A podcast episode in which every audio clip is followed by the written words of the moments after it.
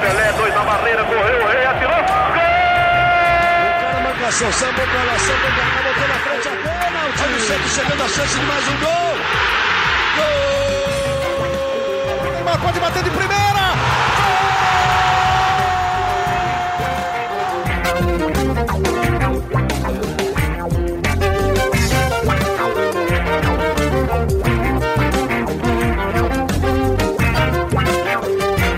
Orgulho que nem todos podem ter. Eu sou o Bruno Jufrida, estamos no ar para mais uma live do Santos aqui no GE.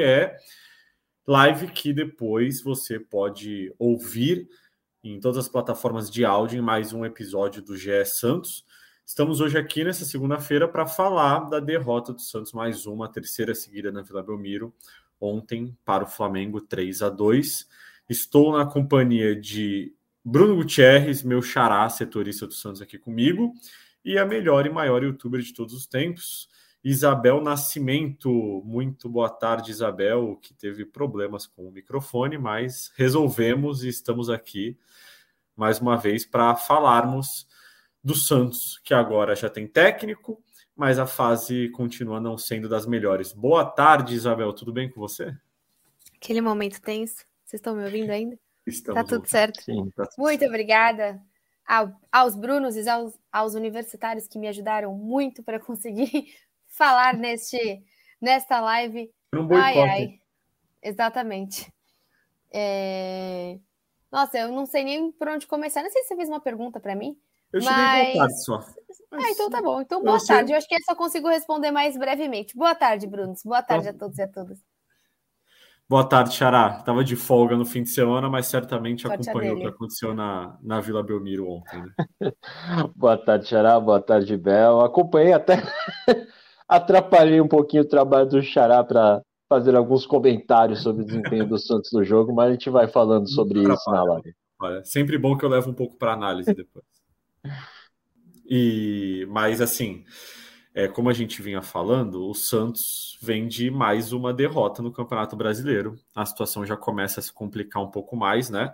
Estamos vendo os melhores momentos aí. É, o Santos saiu atrás no placar, é, depois empatou logo em seguida, tom- tomou mais um gol, fez mais um gol e depois tomou o terceiro e não conseguiu mais marcar. Bel, o que, que você achou do jogo? Agora sim você pode responder bastante coisa, tá? O que, que você achou desse, desse jogo do Santos contra o Flamengo ontem? Acho que ninguém esperava muita coisa diferente, né, Bel? Porque teve pouco tempo de jogo contra o Corinthians para esse. O Claudio Miro é, ainda comandou o time, não foi o Paulo Turra ainda, que é o novo técnico do Santos. É, a Bel caiu enquanto a gente falava, então continuarei enrolando aqui por um tempo. Mas o Xará pode, pode responder a pergunta que eu tinha feito para ela. O que, que você achou do jogo, Xará? Você achou que teve alguma diferença do Santos que perdeu para o Corinthians, para o Santos que quase empatou com o Flamengo, mas também perdeu? Olha, Xará, eu não, eu vi, parecia uma continuidade do trabalho do Odair Helman, né? Até porque o próprio Claudio Miro, né, na entrevista antes da, de começar a partida, fala que não teve muito tempo para trabalhar, enfim, foram só dois treinos.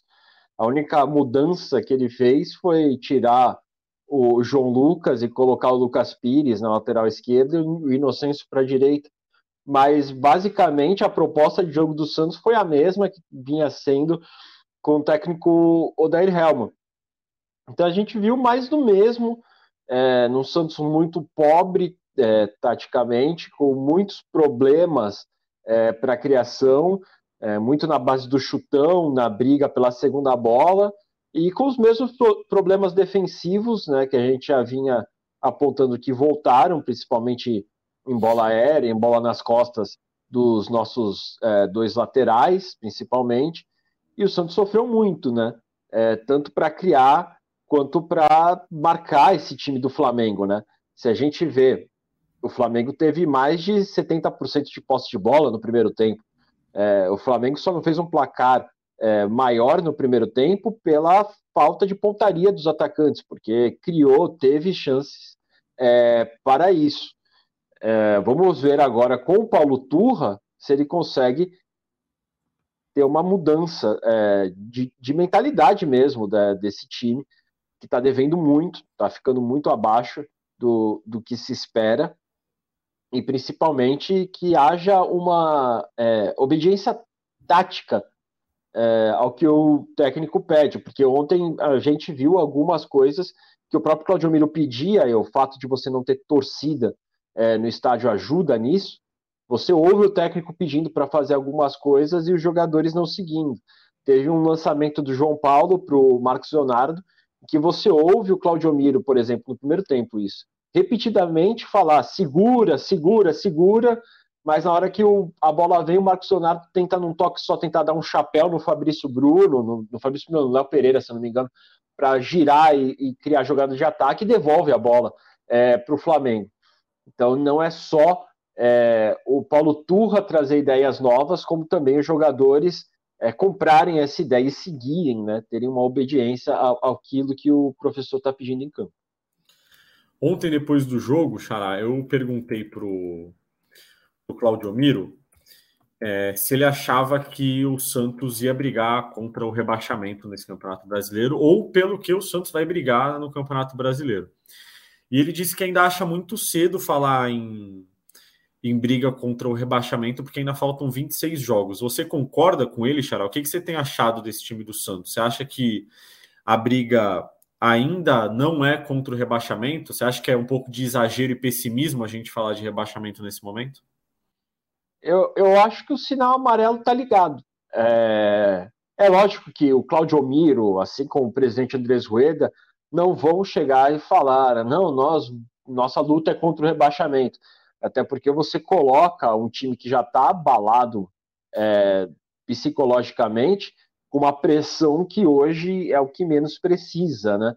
De ter essa realidade de uma luta contra o descenso, que seria o primeiro da história do clube, ainda mais no primeiro ano que não conta é, entre nós com o maior ídolo da história do clube, é, que foi o Pelé, que faleceu no final de dezembro. Mas a realidade do Santos, acho que a torcida não tem como, como enganar a torcida. Não, não adianta o que o presidente fale, o que o, o auxiliar fale, o que o próprio Paulo Turra fale, né, quando for apresentado, enfim, as primeiras entrevistas, o torcedor sabe é, quais são as batalhas do Santos e qual é a luta real é, do Santos nessa temporada. Acho que está posto por tudo que o time apresentou é, desde o início do ano. É, sabemos hoje que hoje, o futebol que o Santos apresenta hoje, não sei daqui a 12 rodadas, né, por exemplo, como vai ser. Mas hoje o, a luta do Santos é, é, contra Curitiba, é contra Vasco da Gama, América Mineiro, Cuiabá, é, Goiás, Corinthians, é, enfim, Bahia, esses times que estão ali é, já quatro pontos atrás da, do, do grupo intermediário, digamos assim, da tabela do Brasileirão, e que dependendo do desempenho desses clubes, a diferença pode aumentar.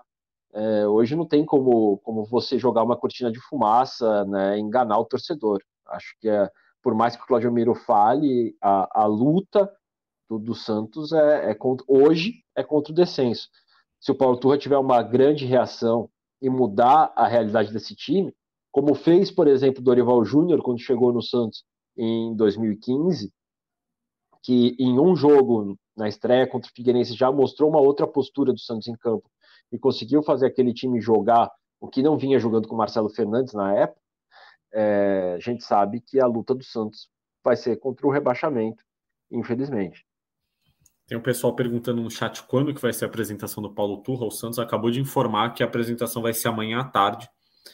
É, então, é, o trabalho do Turra já começa hoje. Os jogadores treinam no CT Rei Pelé e amanhã ele vai ser apresentado. É... Olha quem voltou. Amanhã, Paulo Turra, então, apresentado. Isabel de volta. Fala, fala para testar o áudio, Isabel, por favor. Oi, oi, oi, oi. Aê, Aê agora sim. Não, tá, então, nada tá dando certo. É segundo, segundo podcast que eu acho que o Santos está entrando na minha vida, na minha conexão. Isso não dava errado antes. E agora eu não sei porque. Estão querendo te para derrubar. o vídeo também. Estão querendo, mas agora sim, respondendo sua pergunta. É, eu acho que vocês provavelmente falaram exatamente o que eu vou falar agora. Mas ontem vivia o Santos um climão de amistoso, né?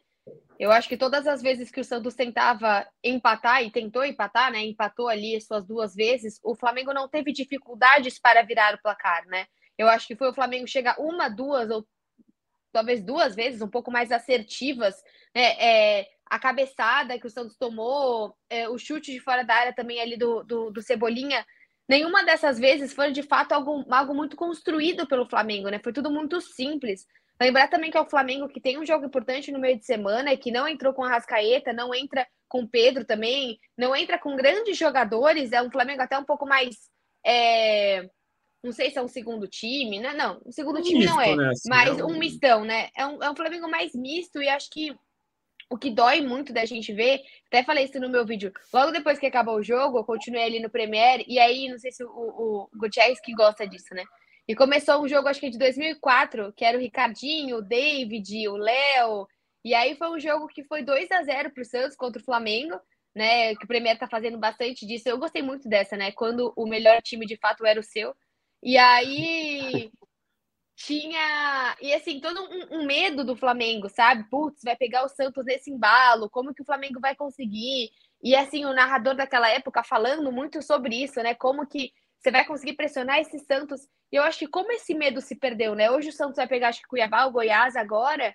E como qualquer time hoje quer pegar o Santos, seja na Copa do Brasil, seja no Brasileiro, né? A gente viu esse final de semana o jogo com Curitiba. Curitiba tem quatro pontos, um em cima do Santos. Então, é muito difícil. Assim, acho que ontem foi um jogo que se você espremer muito e chorar muito, você vai falar, poxa, mas pelo menos o Santos não marcou dois, marcou dois gols, né? Acho que até foi uma estatística que o Everaldo trouxe ontem. Não sei há quanto tempo que o Santos não marcava dois gols na mesma partida. Mas não dá nem para começar a falar que isso é insanamente pouco, né? É, até porque, Bel, a gente comentou aqui, parecia que o Flamengo não estava fazendo muita força assim, né? O Flamengo, é, ele chegou ali, como você falou, os dois primeiros gols é, foram marcados em lances bizarros, assim, principalmente os dois primeiros, eu acho. Essa cabeçada é inacreditável, assim. O Everton Ribeiro tem 1,74m, ele é mais baixo que eu e ele estava subindo no meio da zaga do Santos sem nenhuma marcação. Então, assim, eu acho que a falta de atenção é algo, é um problema muito grave no Santos, assim. Não sei o que Não, e passa. a troca de passes, né? No começo é. do jogo, a cada dois passes, o Santos devolvia a bola para o Flamengo. Sim. Era um negócio muito absurdo. Um, dois passes, o toque de bola fácil. Não é que, nossa, o cara do Flamengo deu um carrinho, interceptou a bola. Não, era um, dois, três passes, um passe Sim. errado se eu não me engano, termina o primeiro tempo, o Santos tem 140 passes e o Flamengo tem 387. Eu e o Flamengo eu, tinha eu, 73% de posse de bola. É muito bizarro. Não é que eu sei que assim, a gente não tá aqui para dar aquele data Rogério Senna, né? De falar só da parte de estatística e falar como que isso faz ou não sentido. Mas espera aí, dentro de casa você ter 140 passes e o adversário ter 387, é mais ou menos esse número que, que tava. Eu lembro mais ou menos que apareceu na Globo, mas, poxa, é, é, é triste, né? Não é você jogar no contra-ataque, é você assistir o outro time a jogar, né? Sim, isso que eu ia, eu ia puxar de assunto agora, porque assim, é, o que me chamou a atenção no primeiro tempo não é que o Santos estava jogando no contra-ataque, que o Santos não estava jogando. Sim. A impressão que eu tinha era essa, assim, o Santos não jogou no primeiro tempo. Ele fez um gol num gol num lance achado, mas o Santos não jogou no primeiro tempo. Eu acho que, sim, o Santos parecia que não queria ficar com a bola de forma alguma, assim, mesmo quando tinha a oportunidade de contra-atacar, o Santos dava um chutão para frente. Não, e eu acho que o pior disso é você ver o gol que foi o do Santos, não foi um golzinho, foi um golaço. Foi tipo um baita de um lançamento do Marcos Leonardo, um baita passe do Soteudo, uma finalização do Mendonça, tipo, você sabe fazer, sabe? Não Sim. foi aquele gol achado que tava todo mundo na área, bateu em 55 e entrou. Caraca, tipo, você tem. Olha o passe do Marcos Leonardo. Você tem a habilidade, você tem os jogadores, você não consegue fazer. Tipo, você é só desorganizado, você não tem falta de habilidade, sabe? Eu acho que o Santos vai muito mais. Vai, vai além do que você consegue. Além, além dos 11, sabe? Além de só ter ou não habilidade. Porque, caraca, o passe do Marcos Leonardo foi muito bonito. Sim, era até o próximo assunto que eu queria. Não, pode falar, Xara, pode falar me incomoda muito em como o Santos é permissivo defensivamente falando, porque tanto no segundo gol quanto no terceiro gol, o espaço que o Flamengo tem para trabalhar a bola, para tocar, sem que haja ninguém para fazer uma pressão, para poder é, dar o combate ali. O cruzamento que vai na cabeça do Everton Ribeiro não tem ninguém marcando. E o, o, próprio Everton Ribeiro sobe e o Lucas Pires, que está com o Everton Ribeiro, não sai do chão. O Lucas Pires tem quase 10 centímetros a mais que o Everton Ribeiro, tem mais corpo que o Everton Ribeiro. Um combate que o Lucas Pires dá no Everton Ribeiro, ele não chega em condições de cabecear da forma que ele chegou, mas o Santos dá esse espaço. O gol do Eric Pulga, o Eric Pulga recebe a bola dentro da área sozinho. Ele tem tempo de dominar, girar, olhar para o gol e chutar, sem ninguém incomodar ele. Então, isso é uma coisa que incomoda demais o torcedor do Santos. O quanto o Santos dá espaço para o time adversário trabalhar a bola, e assim, você dá um espaço contra um time limitado tecnicamente, como vai ser o próximo adversário, por exemplo, o Blooming, é uma coisa, que é um time que não vai ter tanto poder de criação. Agora, você dá espaço para jogadores como a Rascaeta, como o Gerson, como Everton Ribeiro, Thiago Maia, Eric Pulgar, Gabriel, tocarem a bola do jeito que, tão, do jeito que sabem tocar, é, é, é, um absurdo. O Santos não pode dar esse espaço. O Santos tem que estar tá marcando em cima. Quando você faz isso, é receita para o desastre, é receita para mais uma derrota. E olha que era um time que não estava tão afim. Porque se às vezes você pega um rival que entra naquele embalo de querer marcar e fazer história, de querer transformar esse placar em algo realmente devastador para o Santos, o Flamengo conseguiria fazer isso ontem. Mas é que de fato nem Sim. o Flamengo estava com essa corda toda porque tem um jogo importante no meio de semana. Exatamente. E a pergunta que eu, que eu acho que é a pergunta de milhão nesse momento, que muito torcedor deve se fazer, é a seguinte: esse time do Santos é ruim, é mal treinado, ou é um pouco dos dois, ou então é outro outra coisa? O que, que vocês acham? Você acha que. Sim, eu já defendi muito que o time do Santos não é ruim, que tem bons jogadores, que, né? Poxa, se você analisar nome a nome ali, briga com times na parte de cima da tabela, mas eu confesso que estou perdendo um pouco de força nessa discussão nos últimos anos, porque é, os resultados dizem o contrário. Mas o que, que vocês acham? Eu Vou acho deixar que Bel tem... começar. Faça essa pergunta, valeu, Bruno. É...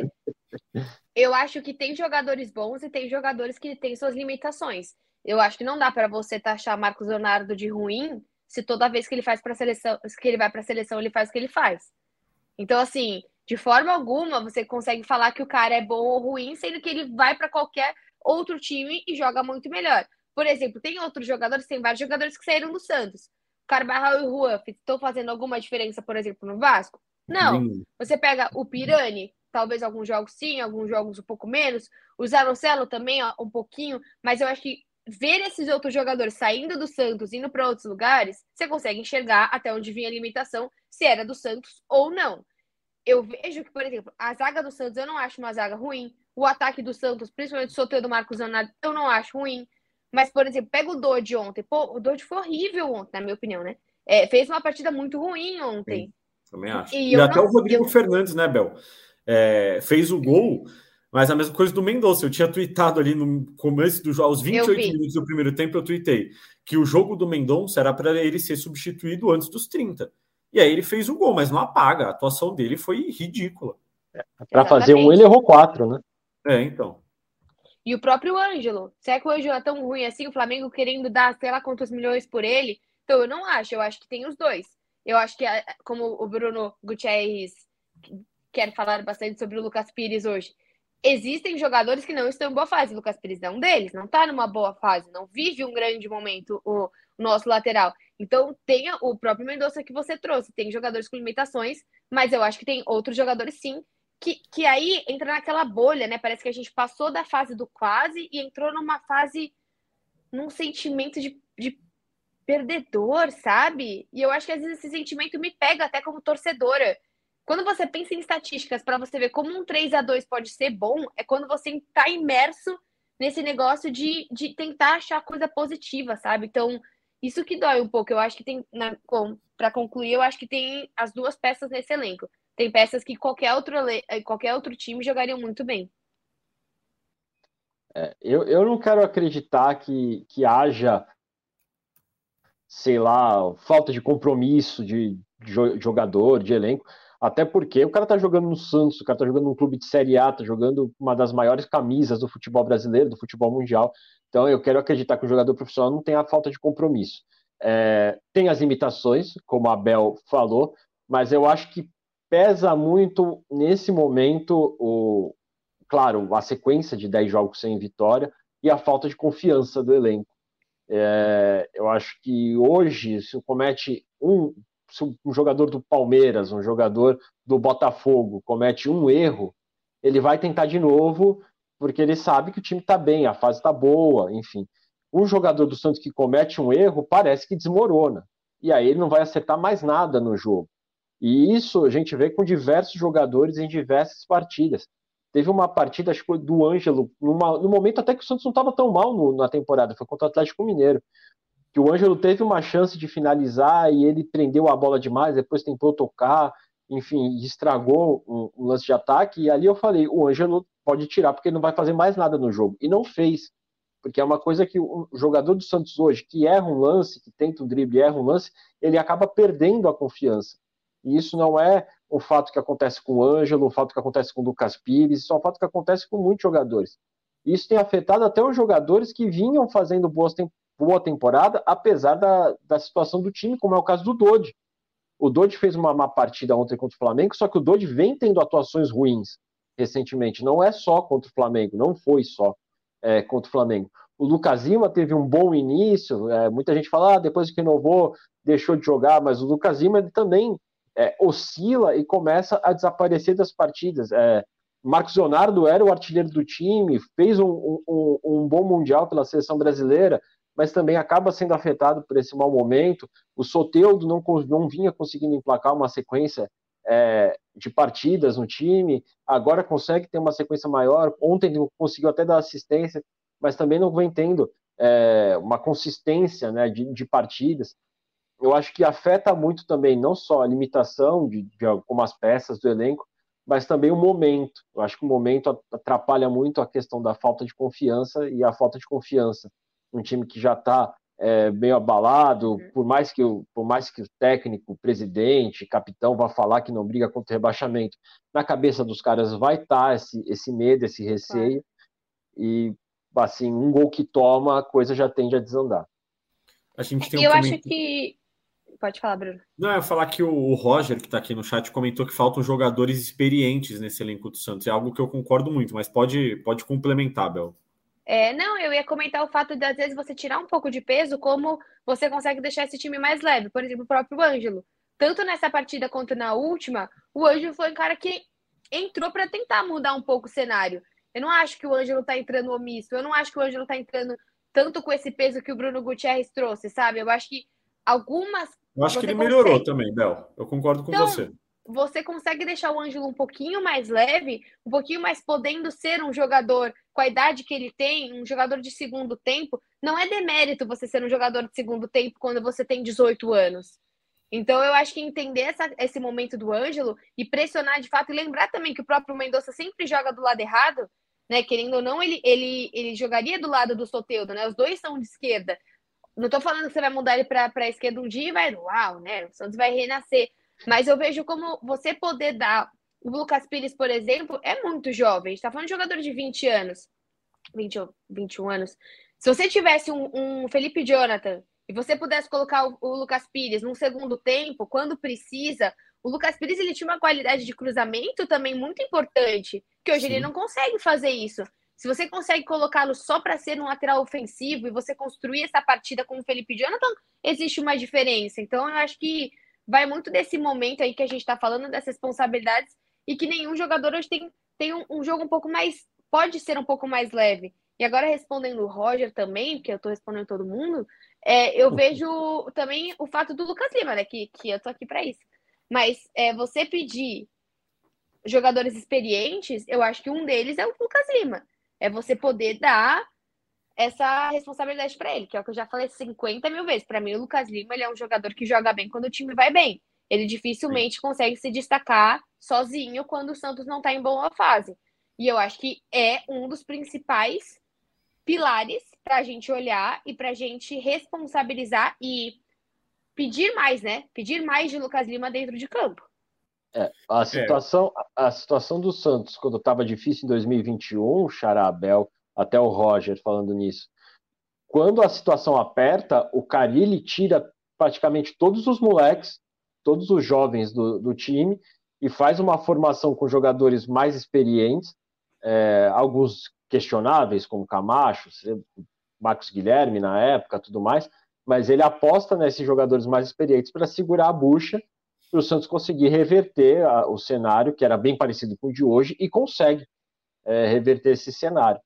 Talvez a questão da experiência seja isso que o Roger falou, de jogadores que, que venham realmente é, para bater no peito e tirar o Santos dessa situação, como foi em 2021. É, Ou até para que... não tornar isso negativo para os jovens, né? Desculpa, Gilfrida. Não, eu acho não, que não só para responsabilizar os velhos, mas para você não pegar um Barbosa, um Patati, um Wellington Tim, como a gente sabe bem, e você acabar apontando o dedo para quem não faz sentido e acabando assombrando a carreira da pessoa, né? Não, e assim, eu acho que não é uma questão só de idade. Eu acho que o importante nesse momento Sim. do Santos seriam jogadores experientes no sentido de de conquistas, assim, né? Porque uhum. o, o, joga, o time do Santos, titular, é um time com jogadores jovens, mas o Lucas Lima não é mais tão jovem. O Mendonça não é tão jovem, o Soteudo não é tão jovem. É, o Dodi não é tão jovem, o Rodrigo Fernandes não é tão jovem, mas são jogadores que assim, não, não se destacaram muito em nenhum time, assim, entendeu? Eles, claro, alguns se destacaram, foram bem, mas o próprio Lucas Lima, que talvez seja o jogador. Tem jogadores que só se destacaram no próprio Santos, né? Exato. Do Lucas Lima, do Soteldo. Exato, entendeu? Então, assim, é, eu acho que o que o Roger fala, e eu concordo, é a questão do jogador experiente, não com idade, mas um jogador é, que tenha uma rodagem Sim. e uma carga emocional, assim, digamos assim, uhum. para chegar na situação do Santos hoje, matar no peito e, e jogar bola, entendeu? que não se assuste com essa questão, jogadores que já tenham conquistado alguma coisa. É, porque se o Santos ficar toda hora brigando para não ser rebaixado, uma hora vai cair. Não tem jeito, né? Então, é, como que você muda esse cenário? Contratando jogadores que tenham experiência para você formar um time com os jovens jogadores também, para que esses jovens jogadores consigam jogar sem tanto peso. Porque que peso, por exemplo, que o Mendonça tira do Ângelo hoje? Nenhum. Entendeu? Ele não tem peso para tirar essa pressão do Ângelo. Ele não consegue. Então eu acho que o que o Roger fala, e eu concordo, é, é exatamente isso, assim, que o Santos precisa de jogadores com experiência, com título, com bagagem, e não só jogadores velhos, porque aí também não. Você contratar um jogador que tenha quase 30 anos e, e não tenha conquistado nada, acho que não vai não vai mudar nada assim no, no, no cenário do Santos, digamos assim. Existem responsabilizações de, de salário também, né, Bruno? É como a gente vê o, o, o Soteldo como a gente vê o Lucas Lima. Eles também uhum. precisam ser responsabilizados por isso. E é o que a gente também fala de gestão de carreira, né? De como é relevante você ter jogadores que passaram por uma copinha, que foram até finais de copinha, que passaram o que o Pires passou, que o mesmo próprio Juan, que o Barbosa passou e que o Ângelo não passou. Né? O que hoje você tirar do David Washington a oportunidade de passar. E o próprio Miguelito ano passado passou, foi vitorioso. Então, também essa, essa gestão de carreira que você passa logo para o profissional, você também perde esse casco que Copinha é um dos maiores campeonatos Sim. mundiais é, de juniores, entendeu? Uma Copa gigantesca. Então, eu acho que também parte muito desse fluxo do Santos de subir atletas e esperar que o profissional entregue para eles coisa que era para eles aprenderem na base. É, eu acho que isso é algo que pesa muito contra o Santos atualmente. O Santos queima muitas etapas, assim, acaba virando um ciclo sem fim. É, e aí o, o rapaz no chat, o Passo, falou sobre os jogadores do Água Santa, né? E são três exemplos de jogadores experientes, mas que não têm condições hoje de mudar o cenário do Santos.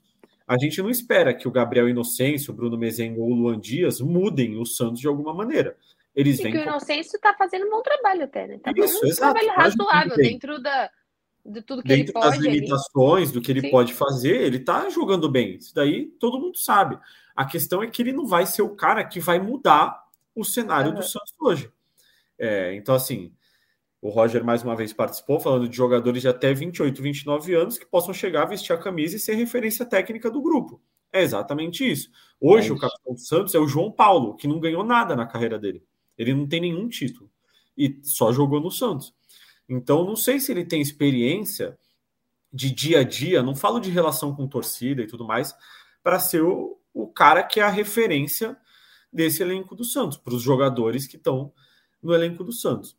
Mas, passando por esse assunto, amanhã tem apresentação do Paulo Turra e eu queria saber dos amigos o que, que dá para esperar é, do futuro, assim, vocês têm alguma esperança que o Turra consiga mudar alguma coisa?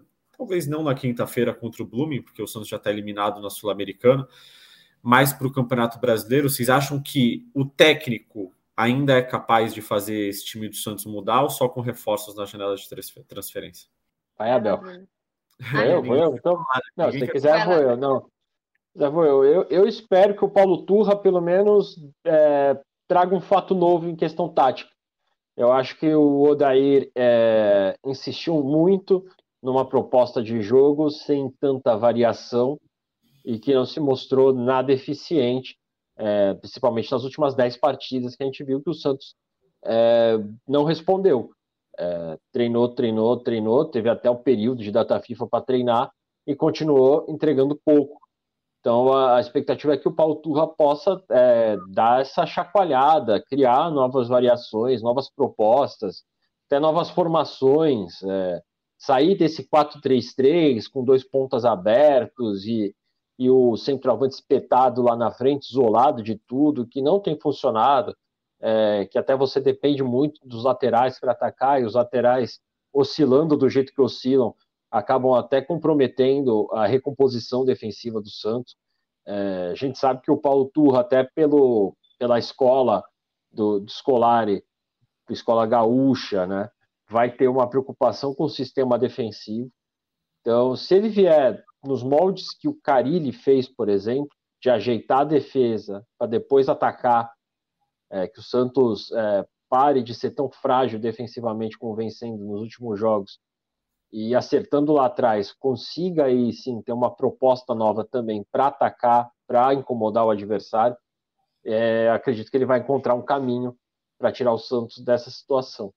É, mas é, é, uma incógnita, né? É um técnico que, apesar de ter é, uma escola muito boa, né? apesar do Felipão ser o técnico do 7 a 1 é o último técnico campeão brasileiro, um dos maiores vencedores é, da história do futebol brasileiro, é, foi campeão da Libertadores, levou o Atlético Mineiro, o Atlético Paranaense com todas as suas limitações de elenco até a final da última Libertadores. Então a gente espera que o Paulo Turra tenha aí um, um, um conhecimento né, para poder tentar mudar essa realidade do Santos mas é uma expectativa, né? Hoje não dá para cravar que ele vai conseguir alguma coisa nesse momento. Bom, eu acho que vai ser muito difícil, até em questão que a gente viu ano passado, né? Um Santos que foi atrás de técnicos parecidos. A gente tem um último, um último retrospecto de 10 técnicos que a gente vai de Diniz a Carilli. Então, passando por estrangeiro, passando por técnicos nacionais também. Então, eu vejo que sem nenhum reforço, acho muito difícil o Paulo Turra fazer muito mais do que o Odair fez, ou que o próprio Bustos fez, ou o Carilli, ou esses técnicos, que até que dentro das suas limitações, como a gente falou do Carilli, né? Cumpriu a missão dele, que era não ser rebaixado naquele ano. Mas eu acho que é difícil, Bruno. Hoje, sem nenhum. Até porque hoje a gente. Eu falei do Felipe Jonathan, tem o Alisson. É, existem lesões. Hoje você tem jogadores, por exemplo, infelizmente, né? O Sandri, que às vezes acaba se lesionando e voltando. Se você.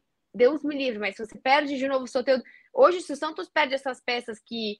É, hoje o Santos tem um, um 11 limitado. Se ele perde mais alguma peça dentro desse 11 ideal, o Santos fica ainda mais prejudicado. Então, eu acho muito difícil que a gente veja no Paulo Turra, pelo menos, é, é uma super diferença sem nenhum reforço. Eu espero que, ao menos, a gente volte a ser uma defesa sólida. Porque já fizemos outros podcasts aqui que a gente falou muito bem de Messias e Joaquim. Sim, então não certeza. é que a gente só falava bem de Michael e Bauerman ano passado. Não, a gente já falou bem de Joaquim. A gente já falou bem de Messias aqui também.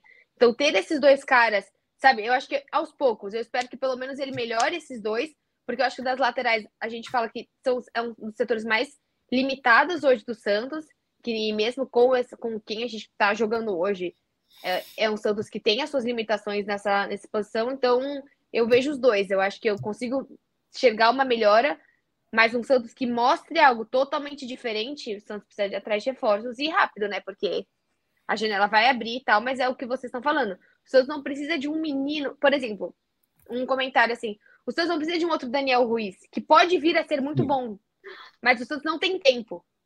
Não tem tempo para um menino, para você. Poxa, mas ele ainda não tem muito corpo, mas ele... o Santos não tem tempo para esse tipo de jogador. O Santos Exato. precisa de Dodges, sabe? O Santos precisa de jogadores que chegam para ser titular. Precisa de jogadores prontos, né? Acho que não dá mais para o Santos pegar ah, o tempo. Daniel Ruiz, o novo Rames Rodrigues da Colômbia e tudo mais. Mas ele, ele pode até ser um dia o novo Rames Rodrigues, mas ele não tem físico para jogar 90 minutos. Então. É, a, a, hora de apostar passou. Né? Não dá para você seguir com tiros no escuro esperando que aquele jogador é, vá vingar. Acho que o momento do Santos é, é, é, escolhas, quatro, cinco escolhas, mas escolhas que assim são garantias. Por exemplo, você trazer um Bruno Henrique, que hoje está lá no futebol da Arábia Saudita, que fez, foi muito bem no Palmeiras, por exemplo, ah, é, para auxiliar esse meio-campo. É, então, batia a falta muito bem. Dele. Então, você é, tem que apostar é... jogadores que venham para resolver mesmo, que venham para assumir uma, uma responsabilidade Pituca, né? e mudar. Eu, toda vez a gente fala do Pituca, do Sim. Santos tentando lá, o Kashima, pelo amor de Deus, Kashima, me ajuda a te ajudar. Então, acho que é esse tipo de jogador, assim, que foi o Alisson. E olha que o Alisson lesionou, mas ele foi melhor do que eu pensei que ele fosse. Eu acho que quando ele entrou, ele conseguiu até. É que o nível do Fernandes, infelizmente, não tá muito alto esse ano, né? Mas ele basicamente não ficou tão abaixo de maneira técnica do Fernandes, né? É, eu concordo. Acho que o Rodrigo Fernandes é, é, é um caso a ser estudado, assim, porque ele vinha muito bem no ano passado. O Santos fez um esforço tremendo para ele ficar. Não sei se ele está infeliz, não sei. Ele queria Foi sair. Foi né? Marcelo, né?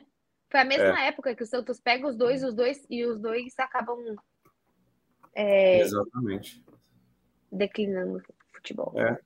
Impressionante, assim. Acho que se, se o Santos não tivesse comprado o Rodrigo Fernandes no ano passado, é, a torcida teria com certeza criticado muito. Assim. E hoje eu acho que tá tudo. Agora o fone da Bel se suicidou ali. Pronto, voltou. Peguei com o pé. Uma habilidade. e, mas assim, é, o Santos acho que fez o certo, né? Tinha que comprar o Rodrigo Fernandes e tal, mas eu acho que agora ele merece ir para o banco. É que as coisas do Santos são tão complicadas que na hora que o Odair acha o substituto do Rodrigo Fernandes. Põe o Alisson no time. Aí o Alisson se machuca e o Rodrigo Fernandes tem que voltar para o time. Então, assim, as coisas no Santos também parece a, a, que a mesma coisa. A mesma coisa na lateral esquerda. Quando o Felipe Jonathan começou a emplacar uma boa fase, ele teve a lesão e volta o Lucas Pires, que oscilou o Campeonato Paulista inteiro. Exatamente. Exatamente. Bom, acho que vamos caminhando para o nosso para a nossa reta final, para a hora que a Isabel mais gosta, a hora dos palpites. É, agora é fácil. Agora... Não, eu não quero palpite para o Blooming. Eu quero palpite para o jogo contra o Cuiabá. Eu vou pular o Blooming. não quero saber. Não, pô, você não pode fazer isso, tá na regra. Tá na regra tá do podcast. Não, mas é, tem uma exceção. Jogo, quando... Tem uma exceção que quando o próximo jogo não vale nada. Vale sim. Vale técnico novo, vale você fazer teste, vale você armar esse time diferente, vale você poder usar o Patati, vale você poder é, colocar o Kevinson, vale muita coisa. Então tá bom, então vamos lá. Vamos Obrigada. ser duas perguntas. É, você iria com o time titular ou reserva nesse jogo contra o Blooming? E qual é o seu palpite, Bel? Eu iria com o time reserva, mas um reserva não ter. É que o Santos também nem, nem tem quantidade de jogador para ter três times, né? Mas eu iria nesse. Talvez jogar com o Ângelo, que não é um reserva, assim, sabe? Que é um cara que ele é um titular, é um. Assim, eu iria talvez com o Pires, mesmo que o Pires esteja jogando, porque eu acho que é importante o Pires entrar em campo, porque não tá jogando bem, pode fazer um bom jogo. Eu iria com o Vladimir, não iria com o João Paulo, porque eu acho que faz tempo que não joga, e uma eventual suspensão ou qualquer coisa que possa acontecer, pode ser interessante jogar com ele. Vai jogar com o Barbosa? Pode ser. Vai jogar com o Patati? Eu iria com o Daniel Ruiz. Eu iria com esses jogadores que não são tão time C do Santos, mas que você precisa entender como que eles estão para colocar em, em, campo. Eu não iria com o Soteudo, eu não iria com o Marcos Leonardo, eu não iria com o Lucas Lima, eu não iria com o Dodi, eu não iria com o João Paulo, que os jogadores também estão cansados e passaram por uma ligeira tensão psicológica semana passada. E. O palpite.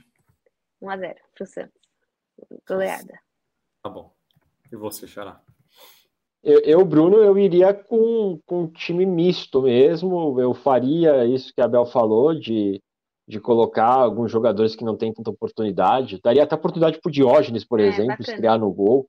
É, que é um jogador que tem uma certa expectativa, né? Porque é o terceiro goleiro do Santos. Tanto ele quanto o Mazotti nunca é, jogaram pelo eu time acho. Diógenes um, um mas... nome de um goleiro muito bom, assim, sabe? Meu, ficou na história do Santos, tipo Diógenes, meu. Eu acho que assim, ele pode ir atrás disso porque ele já tem nome de goleiro que ficou na história. Você não acha? É, é, um pouco.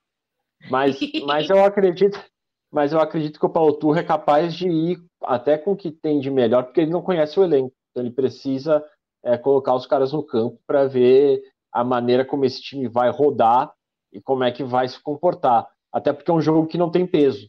Então é um, jogo, é um jogo que os jogadores não vão entrar tão pressionados assim, porque não vale tanta coisa. É, agora, palpites, eu acho que eu vou num, num 2 a 0 porque o Blooming também, aí sim, é, não deve vir com nenhuma expectativa de nada é, capaz até de não colocar força máxima. Então seria um adversário bem mais viável né, nesse sentido. Então é isso. Muito obrigado a todos que participaram aí no, no chat com a gente. Lembrando Mas você que... não vai dar o palpite? Não, não, eu não. Boa, Bruno! Coloca ordem na casa! Fala, não, vamos lá, vamos sai do muro. Eu acho que o Santos precisa ir com o time titular. É, eu acho que não dá para perder a oportunidade de você fazer um treino de luxo com o time que o Turra quer usar no futuro. É, não acho que o resultado vai importar tanto, mas eu acho que o Santos precisa fazer com que o Turra tenha tempo para treinar de fato esse time que ele vai querer que jogue no futuro aí no Campeonato Brasileiro. Então acho que assim, bota o time titular, e aos 10, 15 do segundo tempo, você faz três substituições, depois você faz mais duas, usa as cinco substituições que tem para fazer e aproveitar ao máximo aí esse tempo que vai ter para treinar. Eu acho que é, você colocar um time muito misto assim vai ser um desperdício, e aí depois o Turra vai reclamar que não tem tempo para treinar e tempo para é, testar o time que ele quer que jogue e tudo mais. Então, eu acho que tem que colocar o time titular é, porque vai ser importante para esses jogadores retomarem a confiança contra um adversário, obviamente, muito mais fraco, e eu apostaria num 2 a 0 para o Santos. Agora, agora eu posso encerrar o programa? Pode, agora, agora sim. Tá tudo certo. Então tá bom. Para quem chegou agora, como o meu pai que está aí no chat reclamando que o, a live já está acabando, o episódio do podcast fica disponível em todas as plataformas de áudio, então você, meu pai e todos que estão aqui nos ouvindo, nos podem reassistir e, e, ouvir novamente o, o, nosso podcast em todas as plataformas de áudio que daqui a pouco é, daqui a pouco esse episódio de hoje estará no ar e voltamos na sexta-feira com certeza para falar uh! Do jogo contra o Blooming. Lembrando que amanhã tem a apresentação do Paulo Turra, todos os detalhes aqui no GE ao longo do dia, e à noite, reunião do Conselho Deliberativo com presença Uau, que dia legal do presidente Andrés Coelho. Trabalharemos muito, tá bom? então tá bom. Um abraço, um beijo a todos. Bel, Tchau, obrigado gente. por resolver o problema do microfone, tá bom? Deu tudo certo. ah, eu tchau. tentei, eu chamei várias pessoas aqui, deu tudo certo. Um abraço, tá tchau, até a próxima. Tchau, gente.